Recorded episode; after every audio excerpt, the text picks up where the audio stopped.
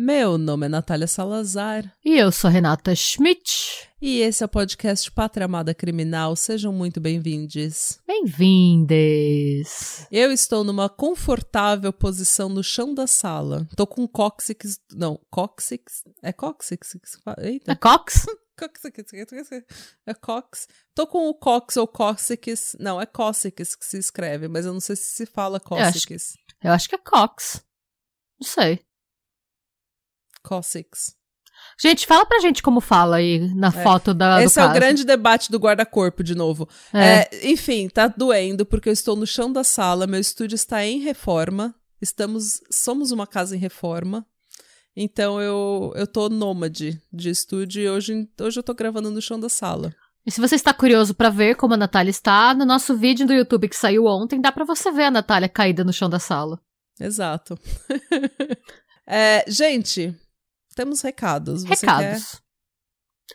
Ah, ah, primeiro Você a gente tem que agradecer. É, bom, primeiro a gente tem que agradecer o pessoal que tá ajudando a gente a votar lá na, a dar cinco estrelas pra gente no Spotify.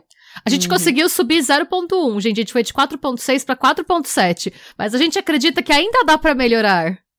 Ainda dá pra brilhar essa estrela, gente. Por gentileza, ajude a gente, como a gente falou no episódio anterior, algumas reviews bolsonaristas, né, que acreditavam que esse fosse um podcast bolsonarista e se decepcionaram, É. é, nos deixaram com uma com um rating, uma uma média bem ruim. Então, vocês que são patramaders, que são maravilhosos, que curtem este podcast maravilhosamente feito do sofá de minha sala, aliás, do chão de minha sala, é, por gentileza, vai lá no Spotify. Se É. você ainda não deu review, vai lá e dá review. Se você agora você também pode comentar no Spotify. Você pode comentar é, depois que você ouve o episódio, você pode deixar um comentário dizendo se você gostou ou não do podcast. E se você gostou e tiver uma review positiva, eu vou publicar a sua review.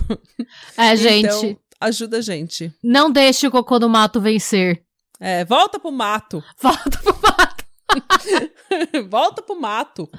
Ai, é, gente. a- É, deixa o cocô do mato voltar pro mato, Sim. tá?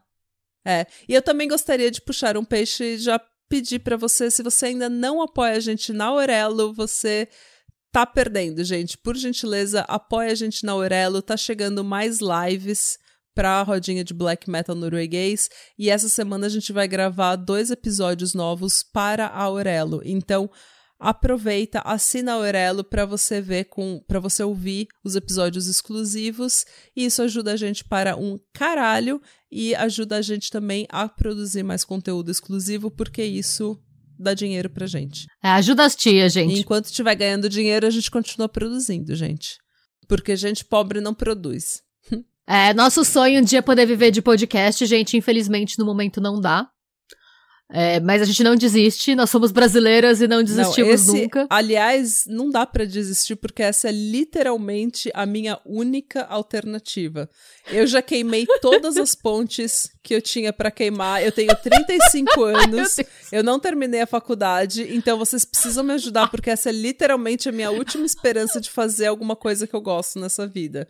Então, por gentileza, tá? Eu estou no chão da minha sala implorando Ela tá no chão da sala, eu tô vendo, é implorando verdade. pra vocês me darem uma dignidade de eu poder trabalhar com o que eu gosto, tá? Porque literalmente, gente, não, essa é a única alternativa. Se eu tiver que estudar, se eu tiver que emagrecer pra ganhar um marido rico, se eu tiver que fazer qualquer tipo de outro trabalho, vai dar ruim e eu vou continuar no chão da sala. Então, por gentileza, me ajuda.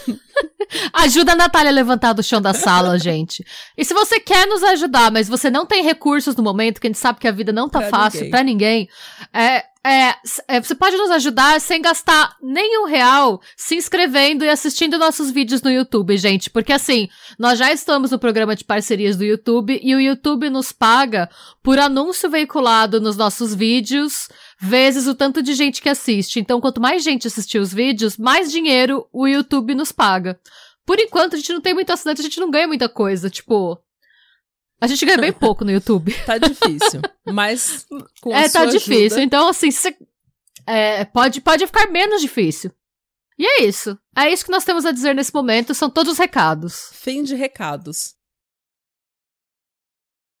Fim de recados. Vamos direto ao ponto. Eu trouxe um bizarrão da Renata. Uhul! Yeah, yeah! A gente Bizarrão da tava com saudade do bizarrão. Bizarrão, bizarrão da Renata. E é isso, um bizarrão da Renata. Yeah, yeah. Estou animada. Vocês vão Bizarrão, gostar. Eu acho Bizarrão, bizarrão. Bizarrão, bizarrão, yay! Tô animada para o meu bizarrão.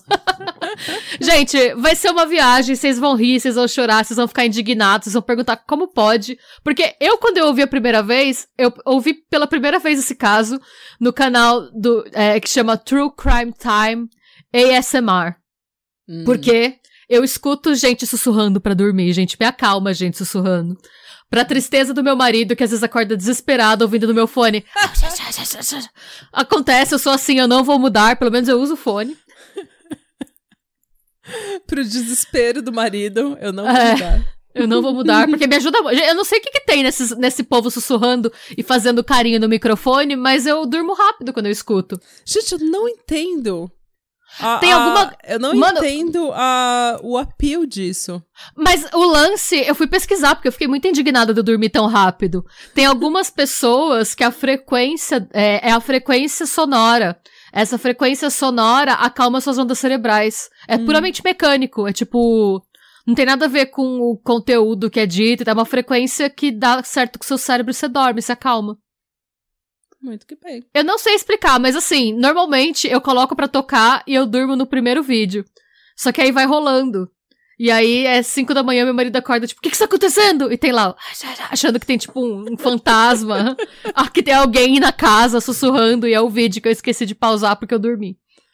Bonito. Mas bem, o que aconteceu foi que eu fui ouvir pra dormir e calhou de ser o primeiro vídeo, porque eu ponho no modo aleatório pra eu ouvir qualquer coisa. Hum. E calhou de ser, eu escutar esse vídeo pra dormir, eu pensei, meu Deus, meu Deus, isso aconteceu de verdade? Meu Deus, não é possível. Quê? Quê? Aí eu não consegui dormir porque eu tava entretida com a história. e aí eu fui pesquisar e assim saiu o roteiro, gente. Essa é a história bizarra de Dolly Oysterheit e o caso que ficou conhecido como o Original Batman. Sim, O justiceiro. é esquisito. Não, ele não é bem justiceiro, não. Ele é Mas enfim. milionário. Não. Então por que, é o Batman? Você vai. Eu vou contar. Que Batman que não é milionário, não é justiceiro, o que que ele é? Ele só fala assim. ele só fala com uma voz grossa, assim. A gente vai chegar lá, mas isso, a gente só vai saber por que no final. Mas Tá. bem. É, as minhas fontes, além desse canal, porque eu não acreditei nessa fonte, falei, isso não é possível, tem alguma coisa errada nessa história. Eu fui pesquisar mais, mas era isso mesmo. É, eu também usei o canal Mysterious Hook, o podcast Murder Amongst Friends, o canal da Bella Fiore, a Wikipedia, a Murderpedia, o All That's Interesting, o TheCinemaholic.com e o Find a Grave. Uhum. Muito que bem. Bom, vamos falar da Dolly Osterreich no começo, que Hum. não nasceu nem Dolly nem Oster Osterreich. Hum. A Dolly nasceu Valburga Bárbara Korschel. Era melhor chamar de Dolly. Porque Valburga, né? Enfim. É. Ah, E ela Valburguinha. Olha o bebê Valburguinha. Da onde Oh. tiraram esse nome, né, gente? Será que era moda? Porque ela nasceu no dia 12 de junho de 1880. E daí você fica Faz imaginando. muito tempo. Ô, vai lá na Val. Quem é a Val? Valéria? Não. Valdelice? Não. Valburga. Valburga. Valburga Valburga. Bárbara. É Valburga Bárbara. Gente do céu. Eu não Ok. sei se era moda, eu não sei se era trend. Eu sei que ela é, nasceu de uma família de imigrantes alemães. Ela é filha de uma família de imigrantes. É, a gente não tem certeza, porque, gente, a gente tá falando de um caso, né? uma- A mulher nasceu em 1880. Uhum. Nessa época, eu sei até por conta da minha família, tem muito registro de nascimento que meio que se perde, assim. Hum. Então, eles não sabem dizer se ela veio da. Gente, é a época do reino alemão ainda, quando era Alemanha, Áustria, tudo, tudo aquela grande bagunça, tudo junto ainda. Uhum. Ninguém sabe se ela veio bebê da Alemanha ou se ela já nasceu nos Estados Unidos. Tá. Mas é fato que ela foi criada em Milwaukee. Hum. A família dela tinha muitos filhos e eles não tinham uma boa condição financeira, eles eram imigrantes pobres. Então ela teve que começar a trabalhar bem cedo. Com 12 anos, ela começou a trabalhar numa fábrica de aventais lá em Milwaukee. Tá. E, gente, antes de mais nada, eu sei que é problemático, mas quero lembrar que a gente tá aí no comecinho de 1900, né? Nada, 1800 ainda, se ela tinha 12 anos. Hum. A gente tava em 1892 ainda. Uhum. Então, assim, muito embora seja problemático, ela é descrita como sendo uma jovem muito bonita. Muito embora ela ainda tivesse 12 anos. Sim. É, mas, Mas naquela pe- época você já tava É, pronta pra então. casar já. É isso que eu tô pensando. é, Eu tô tentando levar em conta o contexto da época, né? Até porque as pessoas morriam muito mais cedo naquela época. Ah. Então ela era considerada uma jovem muito bonita e muito carismática. A gente vai postar fotos dela depois, vocês vão ver. É, eu não sei direito também como é que eram os padrões de beleza da época, mas eu também pensei que a gente fez o caso da Evelyn Nesbit, que é mais ou menos da mesma época. Mas eu fico pensando, qualquer pessoa de 12 anos, eu não consigo nem imaginar É, eu também não. alguém como muito, uma jovem muito bonita. Então, e ela trabalhando na fábrica, ela era super conhecida pela energia, ela era muito energética e ela era bem vibes, assim, ela era carismática, ela tava se... a pessoa que se dá bem com todo mundo. Uhum. E foi na fábrica que ela conheceu o Fred Osterreich, que era o filho, quem é Fred, né? Filho de Wilhelm Osterreich e Johanna Kruger Osterreich. Tá. Eles eram os donos da fábrica em que a Dolly trabalhava. Uhum. O Fred, quando eles se conheceram, ele tinha 15 anos, gente. Então não era tanta Tá. diferença de idade, assim. É.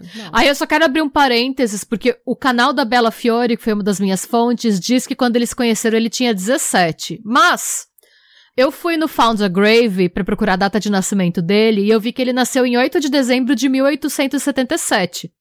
Ou seja, ele era três anos mais novo que ela, mais velho Mais que ela. É. Então ele tinha 15. Tá. Não que isso seja muito relevante, mas assim, ao que tudo indica, ele era três anos mais velho que ela. Tá. Só. Então, ok, ele tinha 15 anos, ela tinha 12 e Duas crianças, tá tudo bem. eles se apaixonaram. Hum.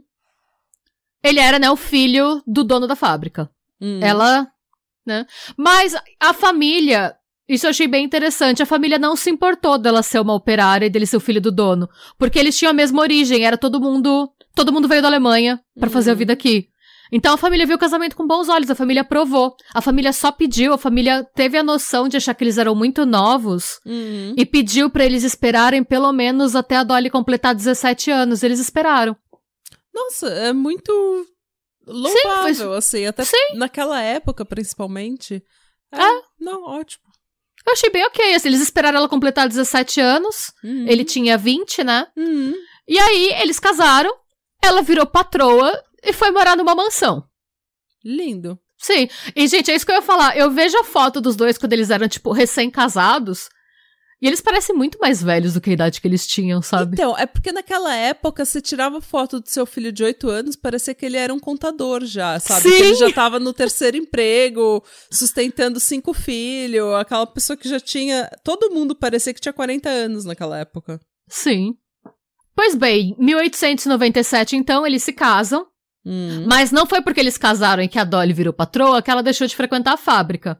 Hum. Porque o Fred, ele tinha uma personalidade oposta dela. Ele era extremamente competente em business, assim, ele era bom com números, ele era bom com organização, com recursos e tal, com recursos não humanos, por assim dizer. Hum. Mas ele não era uma pessoa muito simpática, assim, ele não era uma pessoa carismática, ele não. E uma outra coisa que eu penso que pesa é que ele já nasceu com grana, ele nasceu patrãozinho, sabe? Sei. Então Quer tinha dizer, não muito. sei. Eu também. Assinem Enfim. a Aurelo, pelo amor de Deus.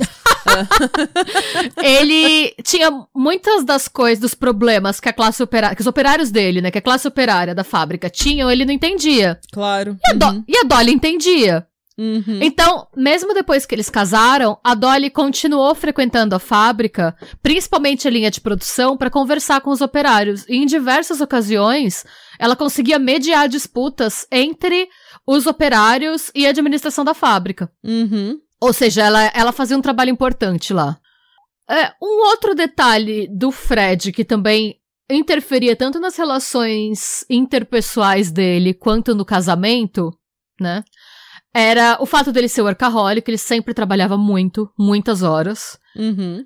E geralmente ele preferia a companhia de, do gin e do whisky e do charuto dele do que ter contato com outras pessoas. Ele sempre bebeu bastante, assim. Tanto que vocês vão ver, a gente vai postar fotos do casal no nosso Insta. E vocês vão ver que ele é até, assim, desde os 20 e poucos anos, ele é bem. Ele tem uma, uma estética meio Winston Churchill, sabe?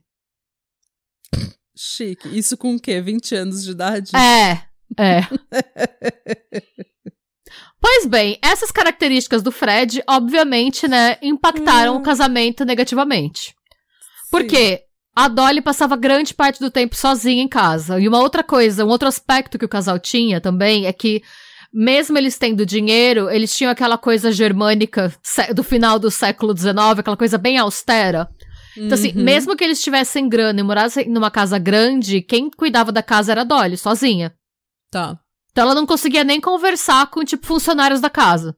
Uhum. O, a vida social dela era ela saindo com o Fred de fim de semana, em jantar quando ele ia com ela e ela socializar na fábrica. O resto, mais grande parte do dia, ela passava sozinha, ou limpando a casa, ou costurando. Também era, é, ela também tinha o hábito, como ela era uma costureira, ela trabalhou na fábrica até eles casarem, né? Por cinco uhum. anos ela trabalhou na fábrica costurando avental, ela manjava, então grande parte das roupas ela fazia. Tá. Então ela tava lá costurando, cuidando da casa, é, vendo despesa, sendo dona de casa. Ela realmente fazia. Uhum. Ela não era uma madame, assim. Ela tinha grana, mas ela cuidava da casa. Tá. Então ela passava muito tempo sozinha. E quando o Fred chegava em casa, ele normalmente ia pro escritório dele ficar fumando charuto e tomando mais uísque. Que belo. É, ah. Depois eles não sabem por que, que as mulheres ficavam tudo histérica naquela época e precisava de lobotomia. Pois é. Você casa com um homem de 20 anos de idade que parece já o Winston Churchill, bebe pra caramba, fuma pra caramba e não fala nem oi pra você. Né? Tipo, nossa, minha mulher não quer é, cuidar dos afazeres da casa, ela tá deprimida, ela precisa de uma lobotomia. É por isso, é claro, ela casou com um menino de 20 anos que parece o Winston Churchill, já parece que ele tem 50. Te mandei a foto. E ele vive o estilo de vida de uma pessoa de 50 anos. Mano, pelo amor de Esse é o casal. Cara, hoje em dia eu falaria que esses dois estão na casa dos 50. Uns 50 anos, sim, eu também achei. Não tinha. Desculpa, gente. Estou julgando, estou julgando. Estou sendo. Não, aqui, gente, é meio triste. É. Estou sendo venenosa, mas é triste é. você pensar que uma menina de 17, 18 anos tá presa dentro de casa sem falar com ninguém, enquanto o marido só bebe, fuma charuto é. e tem a aparência de um homem de 50 anos. Além de tudo, segundo ela, o sexo não era bom porque normalmente ele tava tão bêbado na hora, né, de consumar o casamento que dificilmente durava mais do que alguns minutos. Oh. Lembrando, é. é. uma mulher de 18 anos, é uma menina de 18 anos. É uma né? menina de 18 Com anos. Todos os sim. hormônios e o amor jovem que ela tem para oferecer. É. E. Hum. Sim. Bom, e aí, três anos depois, no dia 20 de agosto de 1900, nasceu o Raymond Harrow, que era o filho do casal, o único filho do casal. Hum. Então, por alguns anos, ela teve. É, ela sentia que ela tinha algum propósito na vida, sabe? Uhum. Cuidando do filho. Entretanto, infelizmente, o Raymond, ele faleceu com 9 anos de idade, em 15 de julho de 1910. Ele, te, ele faleceu de alguma doença que, infelizmente, a causa né, da morte se perdeu ao longo da história, a gente não sabe do que, uhum. mas basicamente ele ficou doente e morreu. Uhum. E o luto, como acontece muitas vezes, né, afastou o casal mais ainda. Claro. Então, é, o, o Fred se isolou mais ainda na bebida e ficar sozinho hum. no canto dele. E a Dolly teve que enfrentar esse processo que eu imagino que deve ser totalmente enlouquecedor, basicamente sozinha. Uhum. E é. Aí, gente, de novo, é um caso bem antigo, as fontes diferem um pouco. Tem quem diga que isso sempre aconteceu a vida inteira da Dolly, tem quem diga que foi piorando depois da morte do Raymond. Mas a Dolly, é, o que ela não conseguia em casa, ela conseguia de outras formas, assim, Eita, basicamente. É, era bem famoso. Ah, o entra e sai de homens na casa era bem famoso pela vizinhança, assim. Ai, Dolly, não é assim que você vai consertar sua vida também, né, gente? Pois é, pois é. Era bem. A fofoca da vizinhança diz que sempre tinha uma certa movimentação. Não né? é porque você casou com o Winston Churchill que você vai chifrar o cara, não é assim. Pois é. Pois bem, gente, e agora que o barato começa a ficar esquisito. Não, quer dizer, ainda não, mas vai chegar, a gente vai chegar lá. Tá. Então vamos lá. Um belo dia, três anos depois da morte do Raymond, sim, é aí que ele vai ficar esquisito, mas tá bom. a Dolly tava na fábrica, né, como ela sempre fazia, Hum. conversando com a galera, vendo se estava tudo bem, quando uma das máquinas de costura quebrou. Hum. E aí, ela, ela foi pessoalmente avisar o Fred do problema, e o Fred, ele acionou a Singer, Sew- a Singer Sewing Machine Company. Gente, a Singer é a máquina de costura que tem nas casas de nossas mães e vovós e de nós até hoje, de Exato. alguns de nós, não da minha. Ótima marca. Nota a gente. Ótima marca. patrocina. Singer, Assina Nos Aurelo, note. Singa. Singa. Singer. Pois bem, eles acionaram a Singer e a Singer mandou um reparador pra consertar a, a máquina.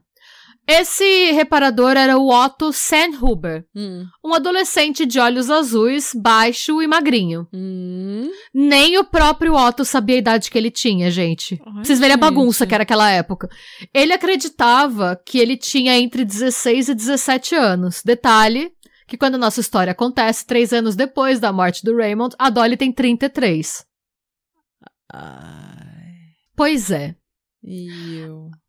Vamos falar um pouco sobre o Otto. Gente, a história do Otto é conflitante e bagunçada desde o começo, tá? Ó, Hum. Ele afirmava que ele nasceu Otto Ver e que ele era descendente de judeus alemães Uhum. e que ele foi adotado pela família Sandhuber quando ele era criança ainda. E essas, essas informações que ele dá são corroboradas pelo censo da polícia de Nova York de 1890. Ele é listado nesse censo como um órfão de três anos no New York Founding Hospital e na Children's Aid Society. Entretanto, o censo federal de 1900 e o censo de Vins Wisconsin, Wisconsin, Wisconsin, Wisconsin. né? e o centro de Wisconsin de 1905 listam o Otto como sendo filho do George Sandhuber, nascido em Wisconsin, Uhum. ou seja, uma outra informação, como se ele não fosse adotado. Mas o censo federal de 1910 lista o Otto como nascido na Alemanha. Ok. O cartão de recrutamento do Otto da Primeira Guerra Mundial de 1917 lista o local de nascimento dele como Nova York. Ou seja, o caos. Eu entendo como. Eu acho que ele. Eu, eu não sei se cada hora ele falava uma coisa. Eu não sei se nem ele sabia. Eu, eu não sei, mas assim, ele não sabia nem a própria idade direito. Tá. E ele tem esse background bem problemático, assim. Eu imagino, eu acho que o que faz mais sentido é que ele seja um órfão que não sabe se ele veio da Alemanha ou se ele é. se ele veio dos Estados Unidos e que ele foi adotado pela família Sandhuber quando era novinho. Tá. Penso que é o que faz mais sentido, mas a gente não tem certeza. Hum. Não existe um consenso. De qualquer maneira, ele tinha entre 16 e 17 anos quando ele colocou os pés na fábrica dos Osterheit para reparar as máquinas. E esse job mudou a vida dele para sempre, gente. Porque a Dolly não conseguia tirar ele da cabeça Ai, e ela estava determinada a ter um caso com ele. Ai, Dolly. Pois é. Ele é uma criança, Dolly. Pois é. É, gente, aí eu que- também quero deixar registrado que tem algumas versões diferentes pra essa história na Murderpedia que eu não consegui confirmar e que eu não acho que sejam verdade. Porque tem, tem uma versão que diz que o Otto brincava com o filho da Dolly ma- quando eles eram crianças. É, mas era uma, a diferença de idade era grande. Então eu não sei se dá pra confirmar isso ou não. E eu também não consigo imaginar um contexto em que uma criança rica brincaria com o, o Otto. Mas ah, o, o Winston Churchill casou com a Dolly. E ela era operária. De repente, Não, eu tô, pens- eu tô pensando em que contexto eles brincariam juntos, onde eles se encontrariam pra na brincar. fábrica. É, talvez, mas. Ela levava, ela ia visitar a fábrica, levava o filho, eles ficavam brincando. Mas o reparador de máquina de costura ia parar pra brincar com as crianças? É isso que eu não consigo entender, sabe? É. Eu não sei, porque essa teoria de que eles brincavam juntos fala que ela se apaixonou com ele, por ele depois que ele foi até a casa dela para dar condolências pela morte do filho. Hum. O que para mim não faria muito sentido. Mas essa teoria existe na Murderpedia. Se alguém tiver interesse depois, a gente pode compartilhar o link. É, mas assim, eu só vi. É, a única fonte que tem essa versão é um artigo da Murderpedia e todas as outras fontes que eu usei tem essa versão que eu vou contar aqui. Eu só quero registrar que existe essa outra versão para vocês saberem. Eu não, eu pessoalmente, por assim, é uma versão que só existe em uma fonte contra todas as outras fontes contando a mesma história, então eu vou na fonte que eu julgo que é nas outras, em todas as outras fontes, né, que eu imagino que seja mais confiável. Hum. Que é aquele e o filho da Dolly nunca se conheceram. Eu fico pensando se eles não contam isso, essa teoria dele conhecer o filho da Dolly para dar um motivo para ela fazer o que ela fez, sabe? Pra meio que tirar o dela da reta. Pode ser também. Porque ela. Ah, eu não vou comentar o que eu tô pensando, mas pode ser. Eu não sei, é porque eu só achei. Depois eu vou. Eu não sei, o que vocês acham, gente? Eu vi essa teoria em um lugar, eu achei ela meio romanceada demais. Ah. Então não sei. E como esse caso gerou vários filmes e tal, eu não sei se alguém não viu alguma história de um filme, não criou alguma. Ah. Enfim, não sei. Mas é, o que é fato é que ela bolou um plano para atrair o Otto pra casa dela sem atrair os olhares da vizinhança. Ai, o uh, hum. que, que ela fez? Ela ligou um belo dia Alguns dias depois do Otto ter aparecido para consertar a máquina na fábrica, ela ligou pro Fred da casa dela, dizendo que a máquina de costura da casa dela tinha quebrado. Hum. E ela perguntou pro Fred se ele não podia chamar a assistência técnica para ir lá consertar na casa dela. Porque a máquina que ela tinha, obviamente, era igual às máquinas da fábrica, né? Uhum. E aí ela já aproveitou e falou pro Fred: Ah, se você puder pedir pra vir o entregador, o reparador que foi da outra vez na fábrica, porque pelo menos eu conheço ele, então não vai ser uma pessoa estranha na nossa casa. Uhum.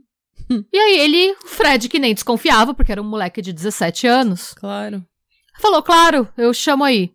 O Otto chega na casa para fazer o reparo, e a Dolly tava lá para recebê-lo usando só essas meia, essas lingerie, sabe essas meia calça de cano alto de seda? Hum. Ela tava usando isso e um hobby transparente, e só. Ai, Dolly. É. E Ai, Pimba. Valburga. É. Ai, Valburga. Porque os dois começaram um romance ali mesmo. Eu nem sei se a máquina de costura estava de fato quebrada, mas se ela estava quebrada, ela não foi consertada. Nem é um romance que eles começaram, né? Não, Porque não é um ela é uma mulher de quase 40 anos e ele tem 17. É. Então, o nome disso é estupro mesmo, mas. É. Ai, meu Deus. Hum. É, eu não sei. É, tem gente que passa. É, é, aquilo, de que eu falei. É problemático porque quando eu fui. Eu tava pesquisando o caso e você vê, né, comentário no YouTube e tal. Tinha gente passando pano e falando que a gente tem que levar em conta o contexto da época. E eu passei pano pro fato dela, com 12 anos, casar com o Fred de 15. Quer dizer. 17, ela, 20. É. é, mas eles, deles começarem a namorar quando ela tinha 12 e ele 15. Ah. Porque é uma diferença de idade pequena, mas nesse caso eu achei um pouco problemático. Não sei. Como é, que vocês não, acham? Assim, eu acho que você passa pano pro contexto. A, tipo porque naquela época, um, um menino de 17 anos, ele era um homem formado. Ele tinha um trabalho, ele tinha filho, é. ele, tinha, ele, tinha casa, ele já estava pronto para casar e formar uma família. Mas ao mesmo tempo, ela tá com quase 40. Ela, ela tem 33, é. É, tipo, ela tem 33 anos. Então, tipo, por mais que ele seja um é. homem de 17 anos, vamos falar assim, um homem que está pronto para começar a sua vida, ele deveria encontrar uma menina que é um hum, ao redor da, da faixa etária da faixa dele. Etária, sim. Não uma mulher casada de 33 anos. É, mas calma que piora.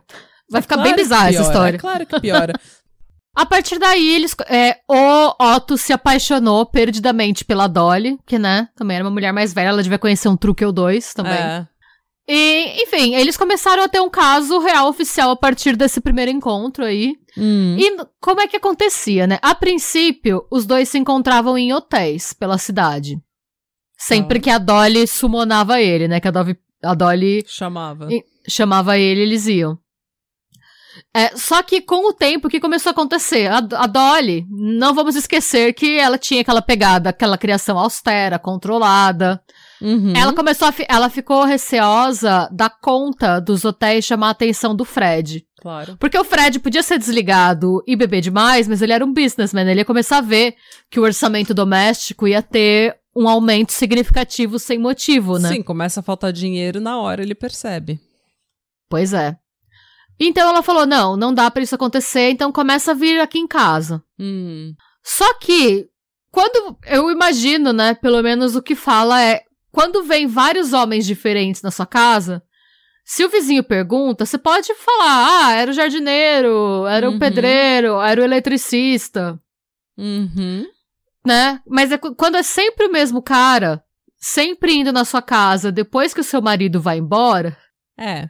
a fofoca, gente, a fofoca é universal, a fofoca ela desconhece época, é, a fofoca existe desde os homens. O, homem aprendeu a fazer barulho, ele aprendeu a fofocar, é isso. Exatamente. Então, os. E na verdade, os, os, os hieróglifos eram, na verdade, basicamente gente fofocando. Era fofoquinha? Eles não estavam registrando nada, eles só queriam fofocar e falar da vida dos gatos.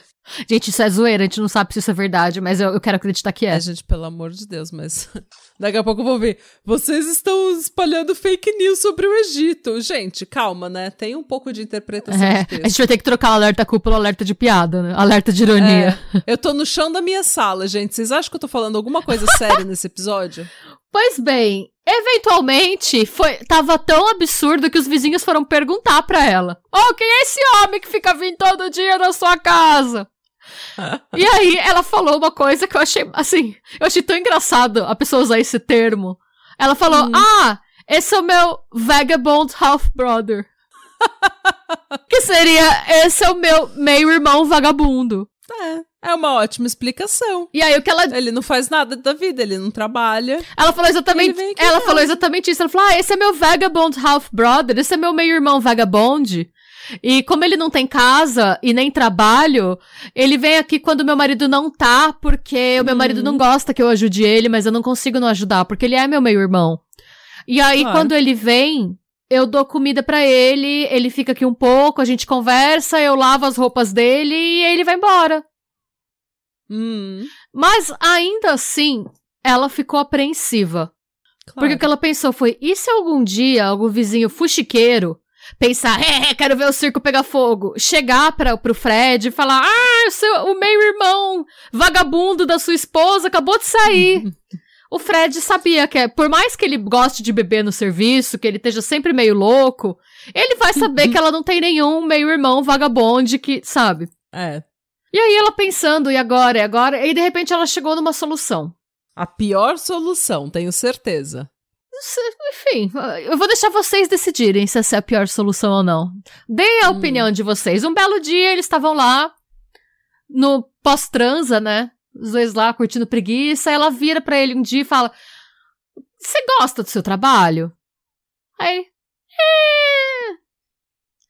Ela Hum. fala: É isso que você quer fazer? Ele: Olha, na verdade. Meu, Moça, eu tenho 17 anos. eu tenho um sonho. Meu sonho é ser escritor de ficção policial. Pulp Fiction. É. Ela falou: Nossa, que interessante. E se eu te falasse que você pode realizar esse sonho e você não precisa mais trabalhar na fábrica? Na Singer, né? Como reparador de Aham. máquina. Aí ele, conte mais sobre isso, né? e aí ela fala: Então, eu tive uma ideia da gente conseguir se ver sem os vizinhos comentarem, sem meu marido ficar sabendo. Aí ele, Hum. diga. Ela, então, eu tenho um sótão. Eu vou fazer o seguinte: eu vou montar uma casinha pra você no sótão.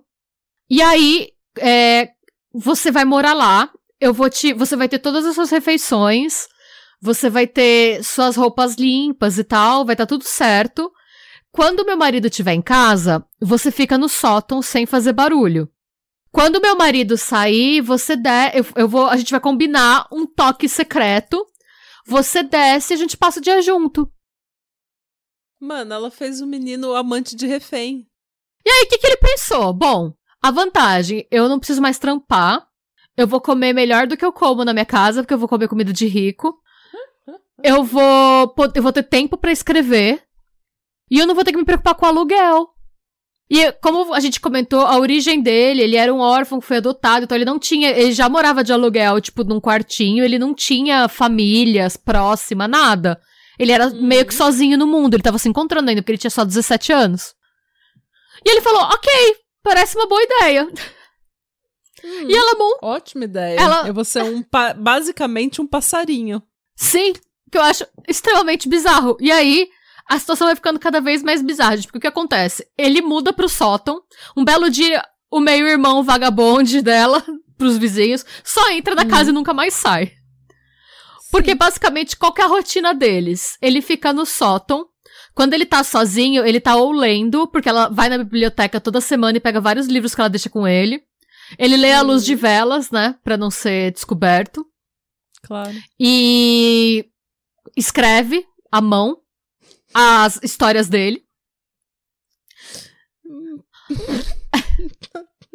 Tá. Quando o marido dela sai, ela bate, eles têm um toque combinado, ela bate de um certo jeito na porta, ele sai e eles passam o dia transando, barra ele ajudando ela nas tarefas domésticas. Ele ajuda ela a limpar a casa. Cara, é um amante refém escravo. É!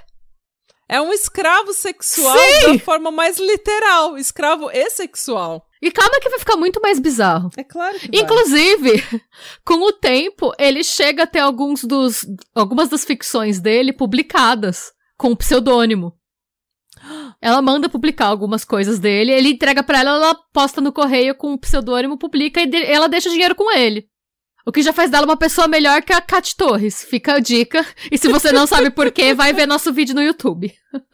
Temos atualizações. Temos gente. atualizações. Mas bem, eles vão ficando assim por anos. Mano. E o que começa a acontecer? Gente, o Fred, ele é meio tapado, mas ele não é 100% tapado, sabe? E assim, o que que... Ele tá no quarto da casa, indo dormir, ele ouve passos no sótão. O que, que será que tá acontecendo? nada, querido, nada. Exatamente! Isso que acontece! o Fred, ele começa a perceber. Primeiro, ele ouve passos, porque, é, e não só passos, ele ouve rangidos. Porque por mais que o Otto tente ficar imóvel, ele se mexe quando ele tá no- dormindo. Sim. E às vezes ele anda, e o Otto também criou o hábito de fazer bathtub gin. É gin de banheira. Que seria tipo Ah, pinga pronto. de cadeia. É. É. é. Ele começa a fazer gin na banheira, então às vezes ele Fazendo a levanta. Maria Louca na banheira. A Maria do- Louca. Isso. Porque, gente, ele fica trancado o dia todo. Fim de semana, ele fica preso o dia inteiro. É, gente, você precisa beber. Precisa beber. Enfim. E o, o Fred ouve e ele pergunta pra Dolly: Você tá ouvindo isso? E a Dolly: Não. Ela faz um gaslight nele, é sério. Ele pergunta, tipo, você tá ouvindo isso? Ela fala, não. E ele começa a perceber que a comida tá indo embora muito mais rápido que o normal. E ele pergunta pra ela. Só ela levando comida pro sótão. O que, que você tá levando comida pro sótão? É um gato. Não, e ele fala, a comida tá sumindo. Ela, não, a comida tá indo embora normal. E aí ele fala, mas a comida tá indo muito. A gente não comia tanto assim. Ela fala, ah, é que você nunca prestou atenção. Sou eu que compro a comida da casa, você não sabe como que tá indo. Cala a boca, você tá bêbado. Vai, volta pro mato. Sim, ela fez. Ela começou a falar que ele tava. Que a culpa era. Mano. Sério. Ela começou a falar que ele. é, quando ele começou a insistir na questão da comida e mostrar pra ela que eles estavam gastando mais, ela Hum. começou a falar que é porque ele tava ficando tão bêbado que de madrugada ele ia atacar a geladeira e esquecia. Então ele começou a achar que ele tava Cara, ficando tipo. é o cúmulo do gaslighting. É, É. uma maldade. É. E assim, a pura meteção de louco, né? Ela conseguia falar isso com uma cara séria, assim, tipo. E, e ele percebeu também que os charutos caros dele estavam sumindo do escritório dele. É o gato que mora no sótão que tá Não, tô fumando. A Dolly falava que ele tava tão bêbado que ele fumava e comia e esquecia. Ele chegou a procurar um médico, achando que ele tava ficando demente, que ele tava doente. Coitado. O médico disse que, ap- apesar, né, dele ter os problemas de saúde que toda pessoa que bebe absurdamente tem, Claro. Ele não tinha nenhum problema mental, que, pelo menos, né, de acordo com a medicina da época, nada que justificasse aqueles sintomas. Hum. E aí, o que que ele decide? Ele fala, não, realmente, é, eu acho que ou eu, eu tô ficando louco, ou tem alguma assombração, tem alguma coisa nessa casa. Sério, ele, e aí ele falou pra Dolly, ele falou, quer saber? É, eu tô pra abrir uma. E o business deles estavam. Enquanto isso, tá, gente? O business tava crescendo, eles estavam ficando mais ricos. Ele falou: olha. A gente tá pra abrir uma filial da fábrica em Los Angeles. Eu Hum. acho que é o momento de eu mudar pra lá. Porque aí eu tanto posso fiscalizar de perto a fábrica nova, como eu saio dessa casa. Ele falou, porque tem alguma coisa nessa casa. Claro. E aí a Dolly, claro, vamos mudar pra Los Angeles sim. Eu só a tenho gente uma. só precisa de um sótão. Sim! Ela disse isso! Ela falou: eu só tenho uma condição, a casa tem que ter um sótão. É sério, eu não estou zoando. Ela disse isso. É onde eu guardo minhas assombrações. Não, e o argumento que ela deu, o que eu achei muita mancada, é que tinha coisa do filho deles que ela queria guardar e que ela não queria ficar olhando. Ai, que maldade. Usando o filho ainda. E que ela, ela queria guardar, mas que ela não tava pronta pra olhar todo dia, então que ela queria ter um espaço pra guardar essas coisas. Ai, Dolly, não tem problema ser piranha, mas não é assim que você, é piranha, Dolly. E aí eu vou te dar. E um detalhe é que naquela época em Los Angeles não era comum as casas terem sótão por causa do clima da cidade. Claro. E ela fez questão e o Fred entendeu o motivo que ela deu, então eles só mudaram quando eles acharam uma casa com sótão que ela tinha gostado. Ai, meu Deus. No e que o eles. sótão tem que ter uma banheira. Pra quê? Não, só pra fazer gin. É, né? nesse nível não chegou, mas só, era só o que faltava, né? E aí, o que, que ela faz? Gente, nisso, quando isso acontece, o Otto já tá morando na casa dela há cinco anos.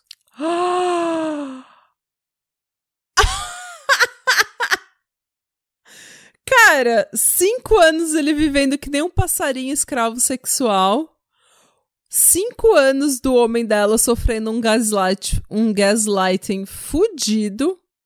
Cinco anos dessa mulher manipulando eh, os dois homens da vida dela. Um, um deles tem idade pra ser filho dela. Sim.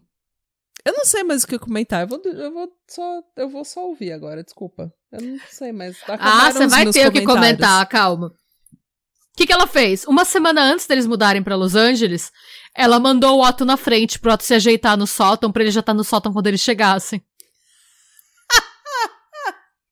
E aí, ele pôde usar parte do dinheiro que ele, us- que ele ganhou vendendo os livros, os contos dele, pra comprar o mobiliário que ele quisesse pro sótão, porque ele tava sozinho na casa, né?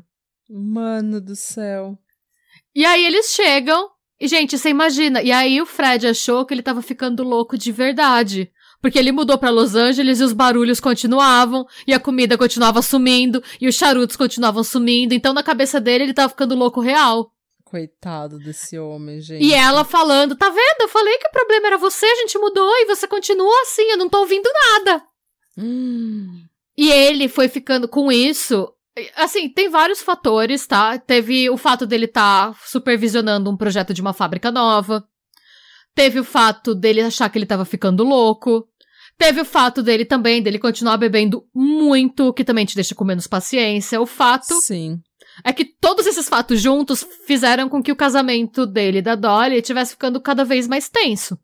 Claro, porque é, o- é uma pessoa sob estresse.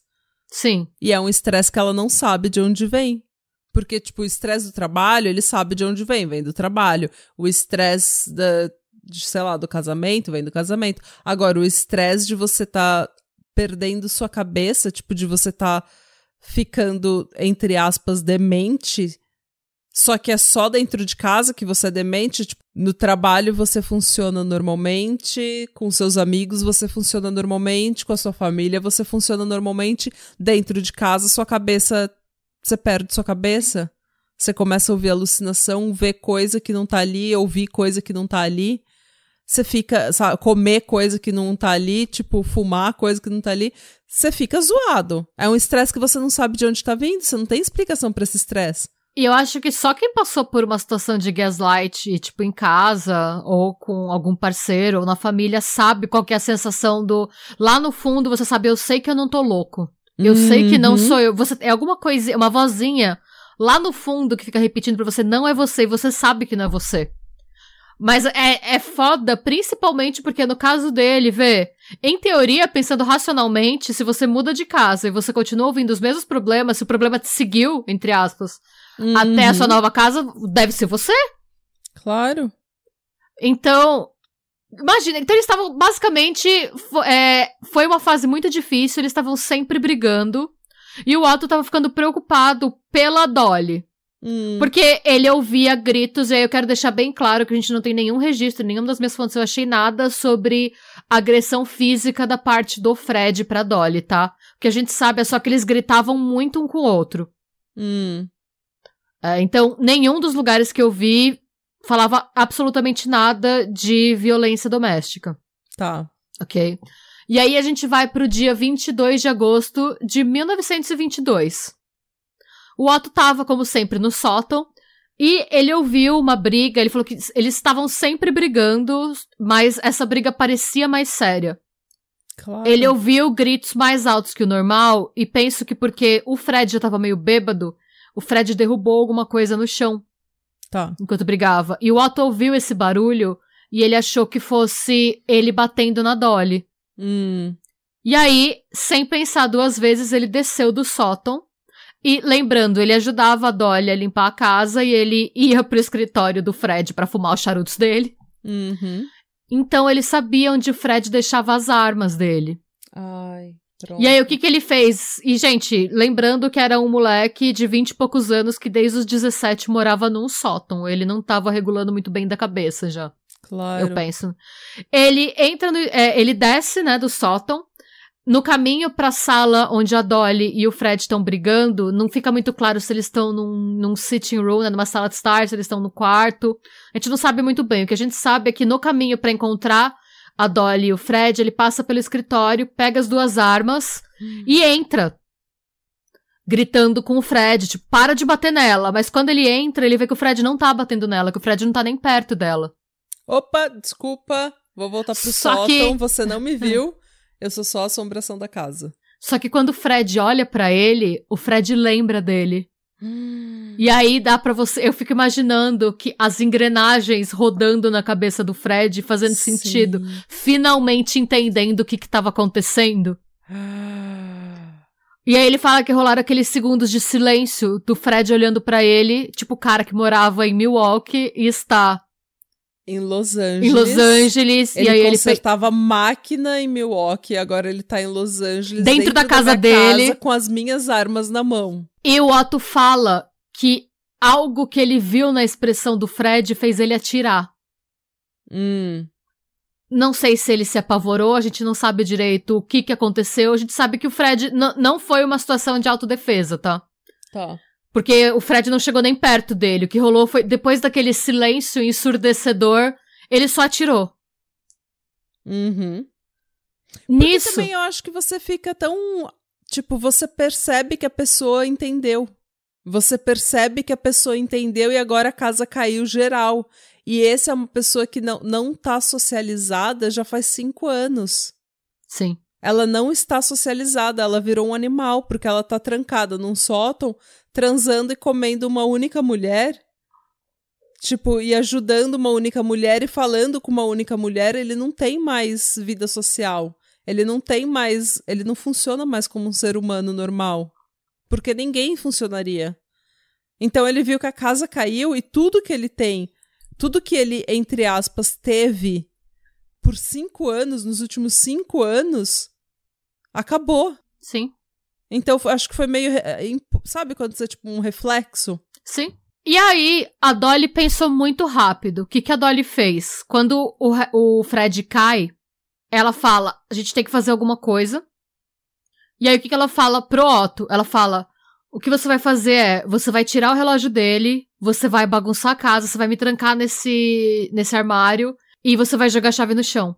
Tá. E aí ele faz isso, ele tira o relógio do Fred, o Fred usava um relógio de diamante, muito caro. Você comprava uma casa com aquele relógio. Ele tira o relógio, ele pega as armas, ele bagunça, ele tira algumas coisas de valor da casa, sobe pro sótão e se fecha.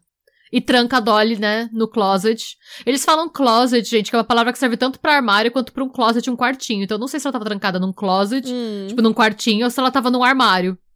Pode ser aquele, tipo, um quartinho que você guarda as, É, as roupas mesmo. Que é um, é, não é um armário, é, é um quartinho que serve de walk-in closet pra É. casacos quando você vem de fora. Sei, é, ela tava trancada em algum lugar junto com as roupas e a chave tava, tipo, jogada no meio da sala, assim. Hum. E ele sobe de novo, o Otto sobe pro sótão e fica lá sem fazer nenhum barulho. Hum. A- o que a Dolly imaginava acontecer, os vizinhos ouviram os tiros e chamaram a polícia. Uhum. Quando a polícia chega, a polícia vê o Fred no chão, a casa revirada, e eles só veem a chave e a Dolly tá é, berrando enlouquecida dentro do closet. Hum. E quando eles, eles abrem, né, eles libertam ela e ela conta que ela tava nas- no sitting room com o marido dela quando entraram dois assaltantes, Uhum. atiraram no marido dela, roubaram a casa e correram. Tá. E aí vale lembrar, gente, lembra que em Los Angeles não era muito comum as casas terem sótão? Uhum. Nem ocorreu pra polícia procurar se tinha um sótão na casa. Claro. Então eles olharam, eles revistaram a casa, Uhum. viram que não tinha mais ninguém lá, eles acharam a história dela muito estranha, eles sabiam que ela tava mentindo, mas eles não tinham como provar. Principalmente porque vamos lembrar que era uma mulher branca e muito rica. Uhum. E que era um empresário muito rico, branco e muito rico. Sim. E também vale lembrar que a primeira coisa que a Dolly fez quando ela foi solta foi ligar pro advogado da família, o Herman Shapiro, explicando o que tinha acontecido. Ai, meu Deus. Então ela tava blindada desde o começo, assim. Uhum. Basicamente, foi registrado como um assalto que estava sendo. Um assalto que deu errado, Uhum. que estava sendo investigado. E o Herman tava ajudando ela no processo e, por enquanto, tava. Ao que tudo indicava, a Dolly tinha conseguido não ser. não ser implicada. Julgada. É, não Uhum. ser implicada no que aconteceu. Tá. Bom, nesse momento vocês imaginam, né, gente? Bom, agora que o marido faleceu, não tem mais por que o Otto ficar no closet. No, sótão. closet não, no sótão. Não tem mais Claro. por que o Otto ficar no sótão, porque... É o que eu ia imaginar também. Ela pode liberar ele, eles podem viver felizes pra sempre. Pois é, não foi isso que aconteceu. O Otto continuou no sótão e ela engatou um romance com o Herman Shapiro, o advogado. Mano. Sim. Ela decidiu que ela queria mudar de casa. Ela Porque a viz- traiu o amante com o amante. Pois é, é uma bagunça, calma que vai piorar ainda. Então, o que que Dolly... Vamos lá, próximos passos de Dolly. Ela falou pro Herman, ai, Shapiro, com que, que já era namorado dela nessa altura do campeonato. Eu preciso sair daqui, porque eu não quero ficar com essa lembrança do meu... É, com essa casa, com essa lembrança. Eu quero achar outra casa. Mas tem que ter um closet. Um closet não, um sótão. Tem que ter um sótão. e aí ele, por que um sótão? Ela contou a mesma história triste. E ela mudou pra uma outra casa com um sótão. E o Otto fez a mesma coisa, ele mudou pro outro sótão. Mano. O Otto, coitado, é como se ele estivesse numa seita, porque ele foi isolado de absolutamente tudo e todos. E ele só conhece essa mulher, ele recebe comida e abrigo dessa mulher, instruções dessa mulher, carinho dessa mulher, atenção dessa mulher, e essa mulher é uma vaca. Sim. E desculpa, eu sei que vaca não é uma coisa. Ai, não é um, um, um, um insulto muito feminista de se usar contra outra mulher, mas qual que é. Qual que Ins- é a. Insira aqui o seu, o seu insulto favorito, porque eu não sei o que, que eu vou falar contra essa mulher. Ela é horrível. Ela é uma pessoa mulher horrível. É, ela é uma mulher horrível. Ela, é não uma tem um desalmada. pingo- ela é desalmada, ela não tem um pingo de empatia no corpo. E aí ela muda junto com o Otto, o Otto fica no sótão. E aí a única vantagem dessa situação, dessa situação toda pro Otto é que como agora ela namora, né, mas o Shapiro não mora com ela, então agora de manhã o Otto teve, eh, ela permitiu que o Otto usasse uma máquina de escrever pra escrever as histórias dele. Ele segue escrevendo. Meu Deus do céu, gente. A vida dele segue sendo escrever, transar a Dolly, ajudar ela a arrumar a casa e a fazer gin de banheira. A Maria louca dele. Mano. Essa é uma Anne Frank que consegue ser pior que a história da Anne Frank. Sim! real. Sim! E aí não. É, bizarro! E aí, não satisfeita com Herman Shapiro e com o Otto, ela começa um caso com um cara que chama Roy Clumb. Ele se descreve como um businessman e ator. Não sei porquê. Enfim, é- é- ela começa a ter um caso com esse Roy. E aí, um belo dia, eles já estão juntos há um tempo, ela divide o dia dela entre pegar o Roy, pegar o Shapiro e pegar o Otto. Mano, Haja pepeca pra isso. Haja pepeca e maldade. Parece que as pessoas, parece que as mulheres que são maldosas, elas têm uma energia sexual. Sim! Em, assim, impressionante. Que, tipo, a gente que é boazinha e trouxa não tem. É que eu imagino que elas não devem fazer nada por ninguém. Tipo, elas não devem ser o tipo de pessoa que se preocupa em cuidar das outras pessoas. Como elas não fazem nada por ninguém, elas não estão cansadas. E se elas não estão cansadas, elas querem transar. Essa aí nunca deve ter lavado uma louça na vida. Devia ser o Otto que limpava a casa inteira por ela. Enquanto ela ficava Certeza. lá. Certeza juntando sua, sua, sua, energia sexual. Sei lá, eu não sei. Eu não sei não o que é. é. Não sei. Você é uma pessoa assim, explique. Conta pra gente qual é o segredo. Você porque... é ruim e pepecuda? Explique-se. Você é ruim e tarada? Explique-se. Enfim. Eu, eu, fiquei, eu fico cansada só de imaginar. Então tá, então ela tá Nossa, tá dividida. É, ela tá com o Herman Shapiro, que é o cara real oficial. Ela tá com esse Roy Clumb, que é o amante, e tem o Otto no sótão. Hum. E aí, quais são as cagadas que ela faz? Primeiro, ela dá pro Herman de presente o relógio de diamante que era do marido. Hum. E vamos lembrar que o Herman era advogado do estate dela, da família dela, né? Dela e do uhum. Fred. E aí o Herman olha pro relógio e ele fala: Mas esse não é o relógio que. Wait a minute. Ué, exatamente. Ele fala: Ué, mas esse não é o relógio que você declarou, inclusive, no seu depoimento pra polícia que foi roubado? E aí ela fala: Ah, então, eu achei que ele tinha sido roubado, mas depois que eu fui limpar a casa, depois que do incidente, eu achei ele atrás de uma almofada. Ah, sim, porque eles mataram seu marido, reviraram a casa e colocaram delicadamente o relógio mais caro que você tem na casa atrás de uma almofada e foram embora. E aí ele pensou, estranho. Mas ele Faz também sentido pensou. se você não repensar a respeito. Exato, só que vamos lembrar que, um, ele estava apaixonado, dois, ele acabou de ganhar um relógio de diamante. então, ele não falou nada. Mas ele guardou a informação, que lembrando, ele era um advogado bem sucedido.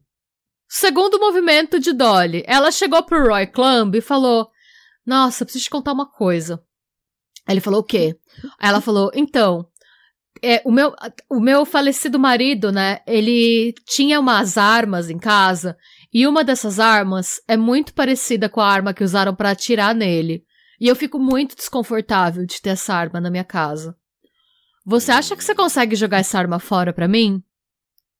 Ela, calma, não é a arma que foi usada no assassinato do meu marido. Ela só é muito. É só uma arma que parece muito com a arma que foi usada, que também foi usada para matar meu marido. Então, quer dizer. Pera, pera. é isso. Ela disse, ela jogou esse migué, hum. mãozinha no pé. Eu fico muito assustada de ter essa arma em casa. Você pode jogar ela fora pra mim? E ele fala, tudo bem. Ah. E aí ele joga a arma num do, no, nos poços de alcatrão de La Brea. Nossa, coisa chique. O que, que é isso? Posso Nem sei, mas foi lá que ele jogou. Hum. Alcatrão não é o treco que vai no cigarro? É. Eu acho que é, né? É. Enfim, ele jogou a arma lá, porque ela pediu. Uhum. E aí, passaram-se algumas semanas e ela tava lá jogando charme pro vizinho. O vizinho, o vizinho novo, lembra que ela mudou de casa depois, né, para outra vizinhança depois que que o Fred morreu. Ela vira pro vizinho e fala: Nossa, deixa eu te contar uma coisa. Você é um homem tão forte, tão másculo e viril, né? Eu tenho uma arma em casa que parece muito a arma que foi usada para matar o meu falecido marido. E ter essa arma em casa me deixa muito desconfortável. Você não acha que você pode se livrar dessa arma para mim? Olha, não é a arma que foi usada para matar meu marido. Quero deixar isso bem claro. É só uma arma As que armas... parece muito e que também Exato. foi usada pra matar. Não. Oh! Você se importa? Aí ele, não, Dolly, imagina, traz aqui, eu me livro da arma pra você. E ele enterrou a arma. Num, tipo, no, no, no quintal da casa dele. Cara. Até aí, aí você fica pensando, gente, a lábia, a lábia dessa mulher ruim. Mano. E aí ela fica assim, nessa, depois desse incidente, ela fica mais dois anos com o Roy, com o Herman e com o Otto no sótão. Só que aí, eventualmente, ela cansa do. Roy. do, do nossa. Que maldade. o sótão.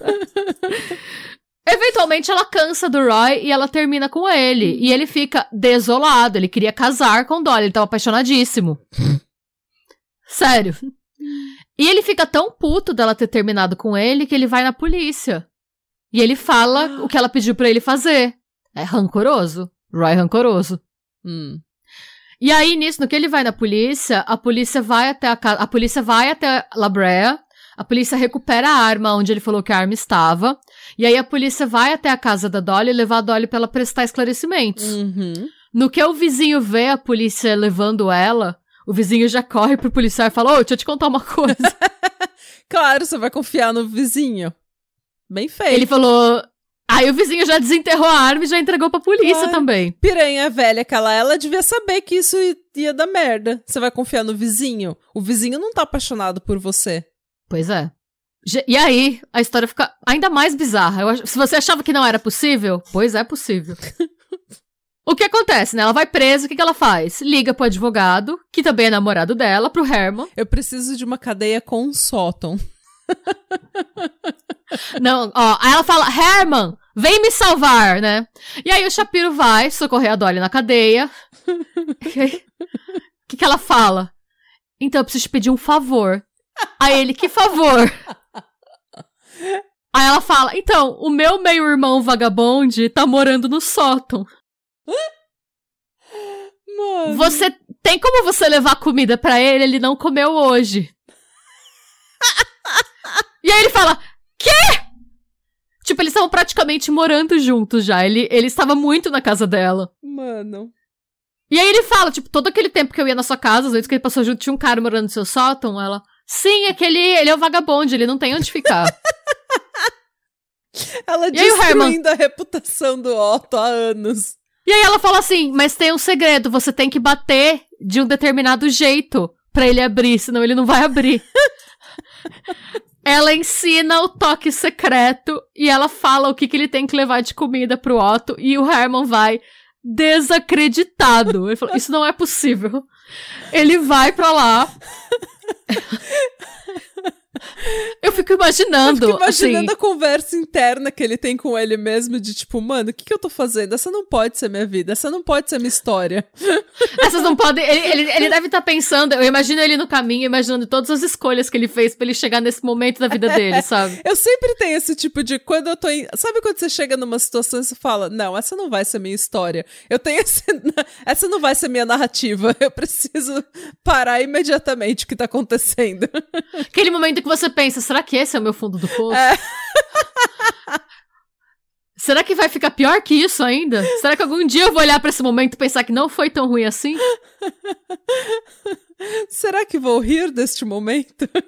Será que um dia eu vou rir disso?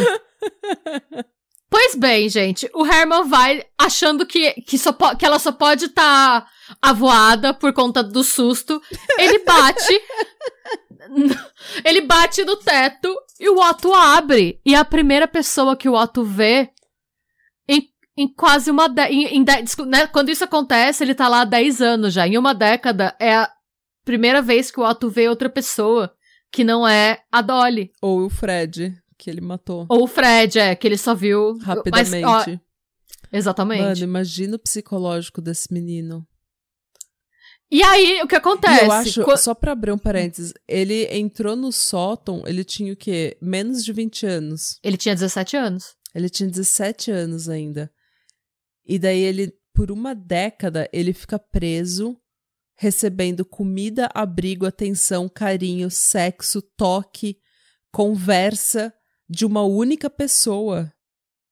Ele tem, ele tá sempre trancado com pouca luz, com pouca comida, pouco conforto, pouco tudo. Por uma década, eu acho que esse menino ainda tinha. Eu tô falando desse menino porque eu acho que ele parou, a idade mental dele parou aos 17, ele nunca mais cresceu depois disso. Sim. Não só ele se isolou completamente e virou um animal, ele ele parou de crescer aos 17 anos. Sim.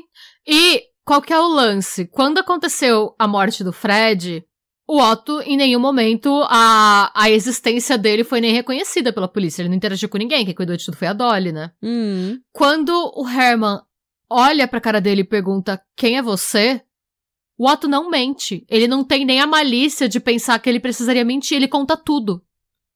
E é aí que o Herman descobre que ela tem alguém morando no sótão dela há 10 anos. Cara, Ele conta tudo, ele não consegue parar de falar porque ele tá histérico de ter visto outra pessoa. Uma pessoa diferente pra conversar, que não conhece a história dele. A carência desse menino. Pensa no que deve ter mudado, em tudo que deve ter mudado no mundo lá fora, que esse moleque não viu em 10 anos. Cara, E aí, a carência. o Herman fica em choque. O Herman fala pra ele: Você tem. é, é, você tem dinheiro? E aí ele fala que ele tem algum dinheiro guardado das coisas. Do, do- das, dos contos que ele vendeu, né? E aí o Herman pega o dinheiro que ele tem na carteira, entrega pro Otto e fala: Vai, vaza. Vai embora. Uhum. Foge. O Herman fica com dó porque o Otto conta tudo. Ele conta do assassinato. Uhum. Ele conta tudo. E aí ele fala: Você vai catar esse dinheiro e você vai fugir do país. Uhum. Vaza. Só, eu preciso que você suma. Sim, Pra porque você não ser acusado. Se ele, se ele for acusado, ele vai parar na cadeia, mas ele já tá vivendo numa cadeia faz 10 anos, manipulado por essa louca bruxa. E sabe o que é mais bizarro? Tudo. O Herman escolhe continuar com a Dolly.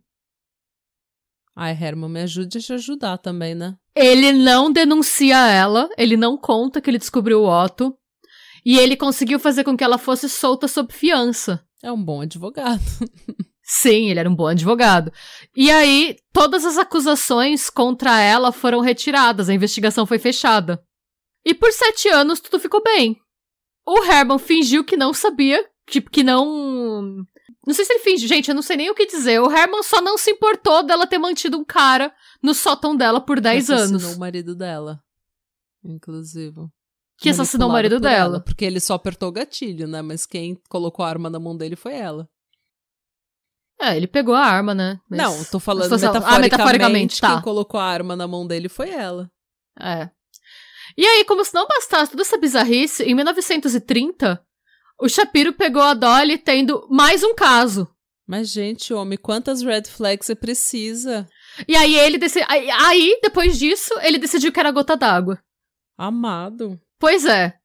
Tipo, depois desses sete anos, ele. Eu, eu não sei, deve ter tido outros chifres, eu acho que esse foi só o que ele pegou, sabe? Claro. E aí, o que que ele fez? Depois dessa gota d'água, ele pegou tudo que ele tinha de evidência contra ela, que ele nunca jogou fora, Hum. e foi denunciar ela pra polícia. Esses amantes rancorosos, gente. E isso, né, gente, já fazia sete anos que o Otto tinha vazado, né? Nessa, o Otto, já, o Otto tinha ido pro Canadá, ele tinha mudado de nome pra Walter Klein, Hum. ele tinha se casado, e depois de alguns anos, como ele já achou que não fosse dar nada, ele tinha mudado de nome e tudo mais, ele volta pra Los Angeles. Péssimo. Eu não sei porque que ele quis voltar, honestamente. Enfim, sei que ele levou tudo que ele tinha pra polícia, o Herman, inclusive o relógio de diamante. Hum. Eu não sei como ele, como não sobrou pra ele, né? Se ele chegou a negociar, porque a gente viu que ele era um bom advogado, porque em teoria ele segurou a informação, né? Ele deve ter metido louco que ficou sabendo agora, sei lá, naquela Ou hora. ele simplesmente fez um acordo. Ó, eu Pode tenho ser. coisas pra te contar, mas eu preciso de imunidade Pode ser. pra poder te contar. Ele era branco, rico e bem é, conectado com, com Sim. juízes e outros advogados. Ele É. provavelmente conseguiu isso. E aí, os- é, o caso foi reaberto, em decorrência dessas novas evidências, né? Os mandatos de busca e de prisão, né, foram emitidos tanto pra Dolly quanto pro Otto. Uhum. E eles foram julgados.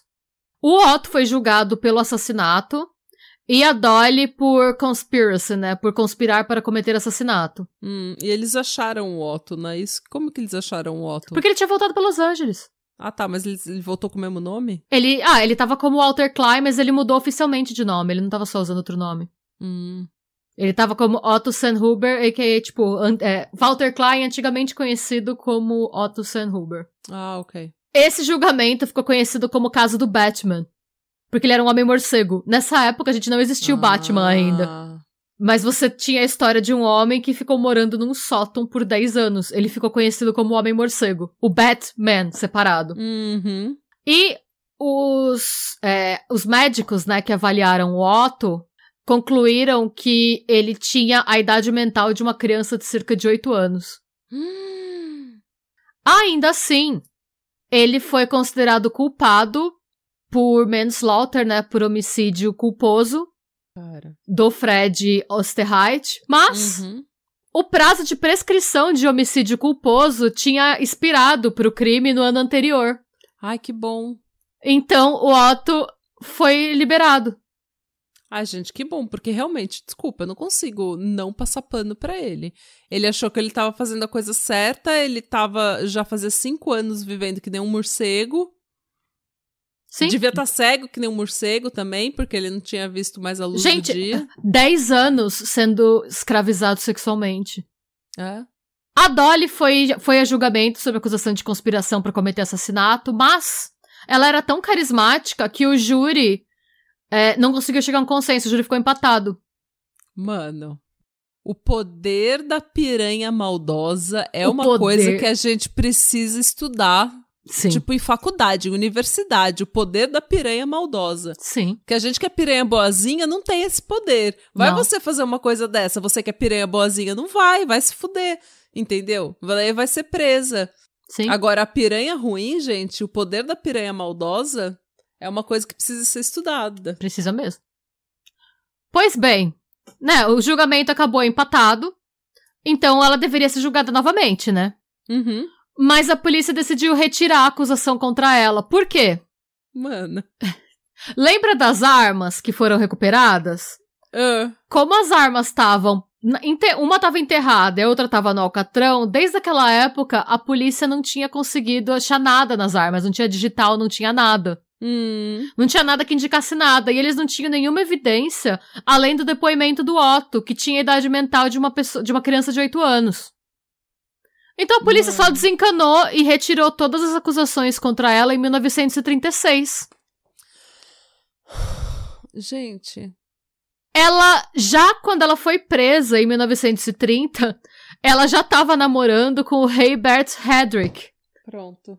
E depois é, ela se casou com ele e mudou o nome dela para Valburga Bárbara Korshel Hendrick, a.k.a. Dolly Hendrick. E eles ficaram casados por 30 anos. Até a morte da Dolly em 1961, aos 80 81 anos. Ela tinha por volta de 80 81. O Ray era 15 anos mais novo que a Dolly. Então ele morreu depois, em 1977, e os dois estão enterrados juntos no Holy Cross Cemetery, em Los Angeles. Se vocês são dos Estados Unidos ou, e, né, moram perto, vocês podem ir visitar, tá lá. E se for, tira uma foto. O Otto faleceu em 1948 de causas desconhecidas. E ele foi enterrado sob o nome de Walter Klein, que foi o nome que ele escolheu, no Chapel of the Pines Crematory. Hum. E essa é a história da Dolly Osterreich e do Otto Sandhuber, também conhecido como o Homem-Morcego, o Batman original, Também conhecido como Soto. como Soto. e essa é uma história bizarra em que ninguém foi preso. Cara, E O só o homem Fred se perdeu- fudeu. um homem perdeu a vida. E ninguém E- foi preso. Ninguém, ninguém foi preso. Pelos... Não. Aliás, dois homens perderam a vida, porque o, o Otto perdeu a vida dele. E ela ainda e ele morreu antes dela ainda. Não existe justiça no mundo, né? Não. É bizarro, esse caso é bizarro. Ai, cara. Deu até uma bad. Ai. Eu zoei, zoei, zoei, agora eu fiquei com bad. Eu não sei, eu pensei em alguma coisa pra dar um tom positivo pra essa história, mas não tem nada de inspirador nela, sabe? Não Só tem é nada muito de bizarro. inspirador. Tipo, eu só, eu só fiquei mais, tipo, o amor não existe, ser uma piranha boazinha não existe, não, não, dá, não é vantagem. O mundo é das piranhas malvadas, velho. e é, essa, é- a inspiração é essa. Não tem inspiração. E, gente, é total o estado de espírito, porque ela, vocês vão ver as fotos. Ela é uma pessoa totalmente normal, assim, average, não é? Porque, sei lá, quando eu tava ouvindo o caso, né? Eu tava imaginando, assim, uma Marilyn Monroe. Tava É. imaginando uma, uma, mulher pessoa. avassaladora. É, porque você ouve essas coisas e pensa, gente, esses homens tudo apaixonado por essa mulher. Tudo, tipo, fazendo umas loucuras, se arriscando. Vê, o Herman Shapiro sabia de tudo, sabia que ela tinha escravizado um cara sexualmente por 10 anos e continuou com ela por mais 7 anos até ele pegar ela no pulo. E o cara que era amante dela, provavelmente, a gente não tem a confirmação, mas pelo, pelo timing, né? Casou com ela e ficou 30 anos com ela, sabendo que ele começou como amante, então assim. Que garantia ele tinha de que não ia ter, sabe? E sabendo que ela foi julgada por ter um escravo sexual no sótão por 10 anos. Eu não tô. Assim, eu não quero julgar a aparência de ninguém, mas quando você ouve essas histórias, você pensa, gente, ela é. A mulher, a mulher ela, mais linda do mundo. Ela é a Valburga Cavill, sabe? Ela é o Henry Cavill mulher, assim, não sei. Mas é... não, mas aí é que tá. A, a, a pessoa que é confiante, ela se torna atrativa. E eu acho que a confiança. Achei uma inspiração para esse episódio, para terminar num tom positivo. Se você tá aí pensando, ai, não sei, tô gordinha, ai, não sei, sabe, não sou muito bonita, meu nariz é grande. Tipo aqueles pensamentos que a gente tem 30 vezes ao dia. Viva a sua vida com a ilusão que a Valburga vivia. Porque ela se achava a mulher mais gostosa e piranhuda da face da terra e ela viveu cada dia da vida dela dessa forma. E por isso ela tinha tanta confiança, ela era tão iludida que ela era a mulher mais linda do mundo, que ela tinha tanta confiança que ela conseguiu fazer o que ela quisia, queria na vida. E essa não é a primeira mulher que era iludida assim, que conseguiu mu fazer muita coisa. A gente fez a Cordelia Botkin também. Sim, pensei que ela literalmente achava que ela era a mais bonita do mundo. Sim, que ela tinha sido fotografada em mais de 100 poses, o que na época era super. Pois é. Então, assim, viva a sua vida com a ilusão de uma mulher piranhuda malvada. Sim. Com a, a, a, confiança de uma piranha malvada, a ilusão de uma piranha malvada. Só que use para o bem, gente. Não tenha escravos sexuais e não mate seu marido. A gente, eh, escravos sexuais ou escravo de qualquer tipo, não, não. A menos que haja consentimento. Se você quer ser uma pessoa que vive no sótão escravizada sexualmente, tudo bem. Daí tá todo mundo feliz, daí é uma festa. É. Mas só a é pessoa um tem que ser maior de idade e saber o que ela tá fazendo. Porque o Otto não tinha é. condição de decidir nada, não. Não, coitado, tadinho. Gente, gente. que treva, Ai, nossa, que treva. Que, que treva, gente. Viva a sua vida com a confiança de uma piranha malvada, mas use para o bem. Seja uma Sim. piranha boazinha, tá? Sim, é isso. Eu não, não, eu não tenho nada melhor que isso para dizer, pra encerrar esse episódio. É, é, é sobre isso essas são as filosofias do chão da sala. Nossa, esse podia ser o nome do nosso podcast, As Filosofias do Chão da do Sala. Chão da sala.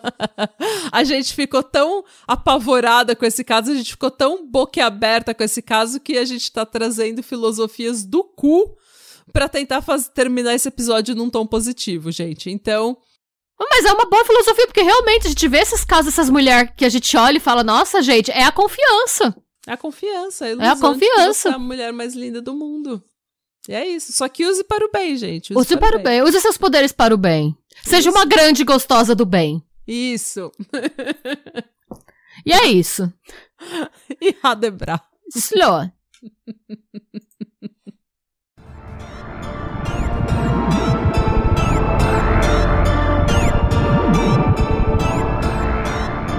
E se você gostou desse episódio e quer receber conteúdo exclusivo sem comerciais, vá até a Orelo para se tornar um apoiador do Pátria. Você também pode se inscrever no nosso canal do YouTube para episódios inéditos todos os domingos. E agora sim, tchau!